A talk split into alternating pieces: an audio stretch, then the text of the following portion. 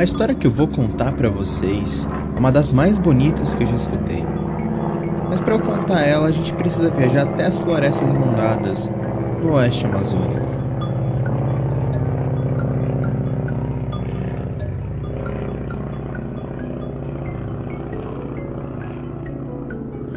Nosso ponto de partida é Belém, porta de entrada da Amazônia. Pelo seu porto fluvial passa toda a navegação que se destina ao interior da maior floresta tropical do mundo. E foi nessa cidade que nasceu e cresceu José Márcio Aires. Biólogo, especializou-se em primatas, viveu embrenhado na selva e foi o idealizador de duas reservas de desenvolvimento sustentável no coração da floresta. Hoje, lar de 10 mil pessoas. A Amazônia era seu mundo, e primatas a sua paixão. Mas o encontro que mudou seu destino aconteceu bem longe de casa, do outro lado do Atlântico. O segundo dos três filhos de Manuel e Isa Aires, José foi sempre muito curioso, qualidade essencial para quem se aventura no universo da ciência, né? Além de inteligente, tinha um ótimo senso de humor ele adorava contar piada, passar trote, dizia sua prima Ana Rita. E quando criança, José passava as férias na casa da prima, lá em Santarém. Ainda na faculdade de Ciências Biológicas da USP de Ribeirão Preto, no interior de São Paulo, José se destacou na área de primatologia e logo ele recebeu um convite para dirigir o zoológico municipal. E foi nesse cargo que, aos 19 anos, José Márcio viajou para a Alemanha, no zoológico de Colônia, e lá ele viu pela primeira vez o acari branco, macaco endêmico da região do Médio Solimões. E esse encontro marcou profundamente. E anos mais tarde, o acari branco foi tema do seu doutorado em Cambridge, lá na Inglaterra. José ficou dois anos isolado na selva, estudando esses animais bem de perto e arquitetando o que viria a ser um dos projetos mais lindos do Brasil.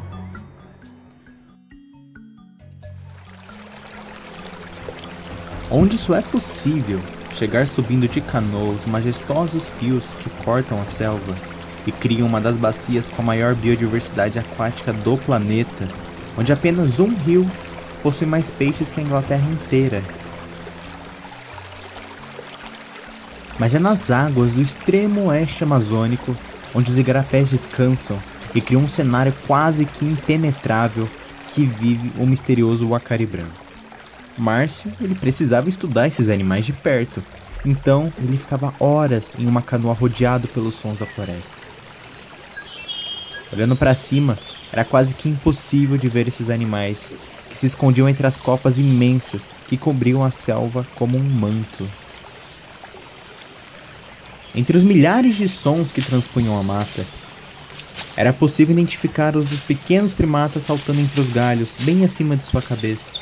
Com a pelagem densa, alguns avermelhados e outros esbranquiçados, o rosto completamente nu e vermelho como sangue. Esses animais tomaram conta da imaginação de Aires.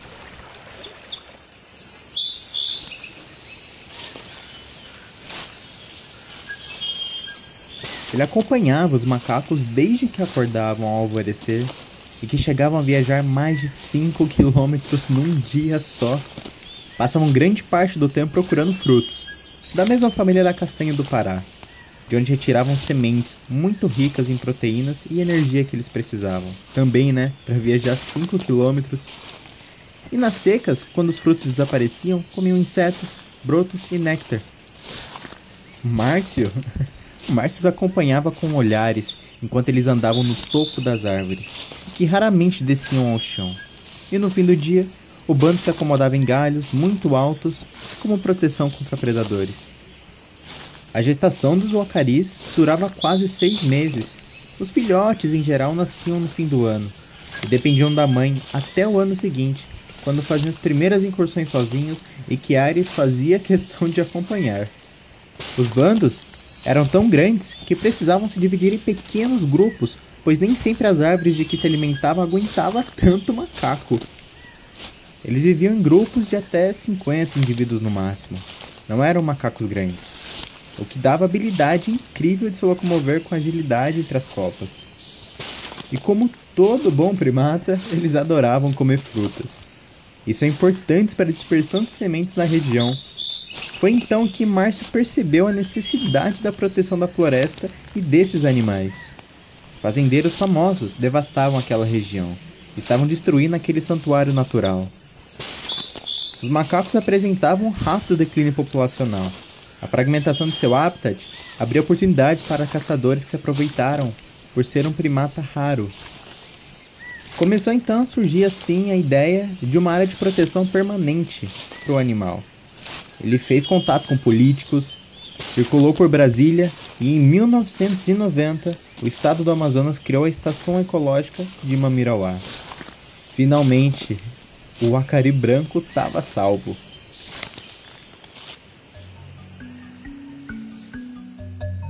Mas tinha um problema: a condição de estação ecológica não permitia a permanência das comunidades locais.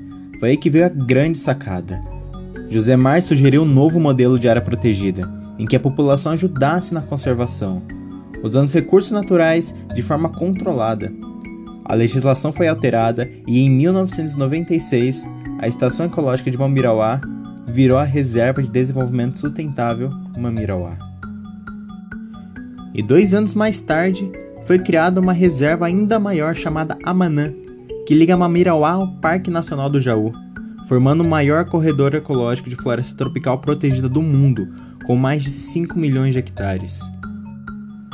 O Márcio dizia que a Amazônia precisava de um desenvolvimento econômico sustentável para sobreviver, e que para isso, quem melhor para cumprir essa tarefa eram os povos originários que ali viviam, e a quem foi confiada a vigilância daquelas terras.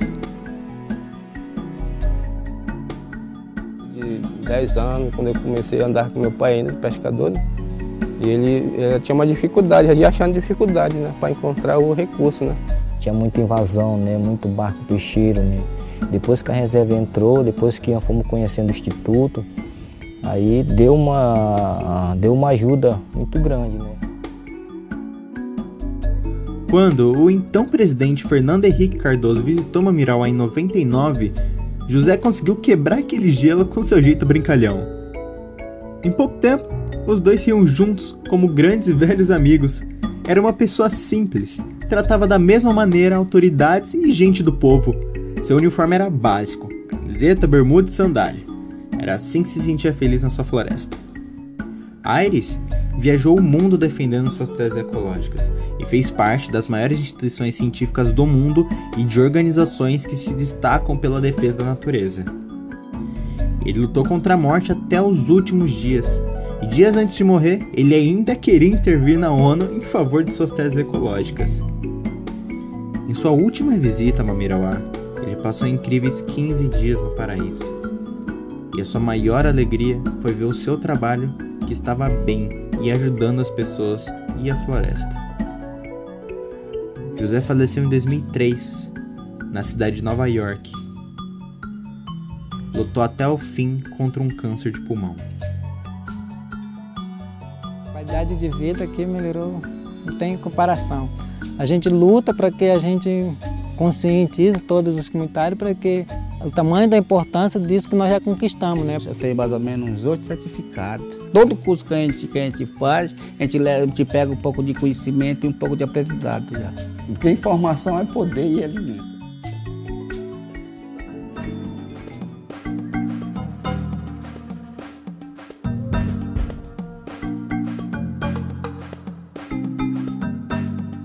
Os anos passaram e atualmente, entre os diversos objetivos do Instituto Mamirauá está inclusa a adoção de estratégias e políticas públicas de conservação e uso sustentável da biodiversidade da Amazônia. Também abrangem a construção e a consolidação de modelos para o desenvolvimento econômico e social de pequenas comunidades ribeirinhas, por meio do desenvolvimento de tecnologias socialmente e ambientalmente adequadas. O Miroá é um exemplo para o mundo. A agricultura familiar ela ocupa um lugar importante na economia doméstica das famílias da reserva. Essa atividade, junto com a pesca manejo de recursos madeireiros, estão entre as principais atividades rurais praticadas pelos ribeirinhos, agricultores e produtores dessas regiões. Nessas áreas, o sistema de cultivo estabelecido são itinerantes, como a agricultura migratória, e constituem os agrossistemas, onde incluem essas áreas de roças, que somente para o plantio de mandioca, e capoeiras, que são florestas secundárias em diversas etapas de sucessão ecológica. O Instituto ele promove a gestão participativa de recursos naturais, buscando atingir essa missão através do fortalecimento das organizações comunitárias, incentivando o trabalho e estimulando a participação da população local nos fóruns de negociação e tomadas de decisões sobre a gestão territorial e o manejo de recursos naturais na unidade de conservação. Especificamente, o Programa de Gestão Comunitária busca a organização das comunidades para participar das diferentes atividades que são realizadas na áreas hoje, tanto de Mamirauá quanto de Amanã porque nós entendemos que principalmente as propostas de uso diferenciado dos recursos naturais, com base nas pesquisas que são realizadas, precisa ter também a vigilância. O pessoal tem realizado um trabalho que eu considero muito bom, muito positivo, no sentido de trabalhar principalmente junto às suas comunidades, a questão da educação, da sensibilização ambiental, levando a informação dos direitos e deveres que eles têm como moradores de uma área protegida, tá? e sendo nossos olhos né, para os problemas que acontecem trabalho de, educação. A gente vai nas áreas vendo como que está nossas áreas educando as pessoas a não fazer aquilo que não deve. Os Wacaris, eles dependem de iniciativas como o. Estima-se que 87% da população ocorra na reserva e, portanto, está protegida por uma unidade de conservação, ainda que de uso sustentável. Mamirauá é o exemplo e o legado de Aires, que ele deixa para o Brasil e para o mundo.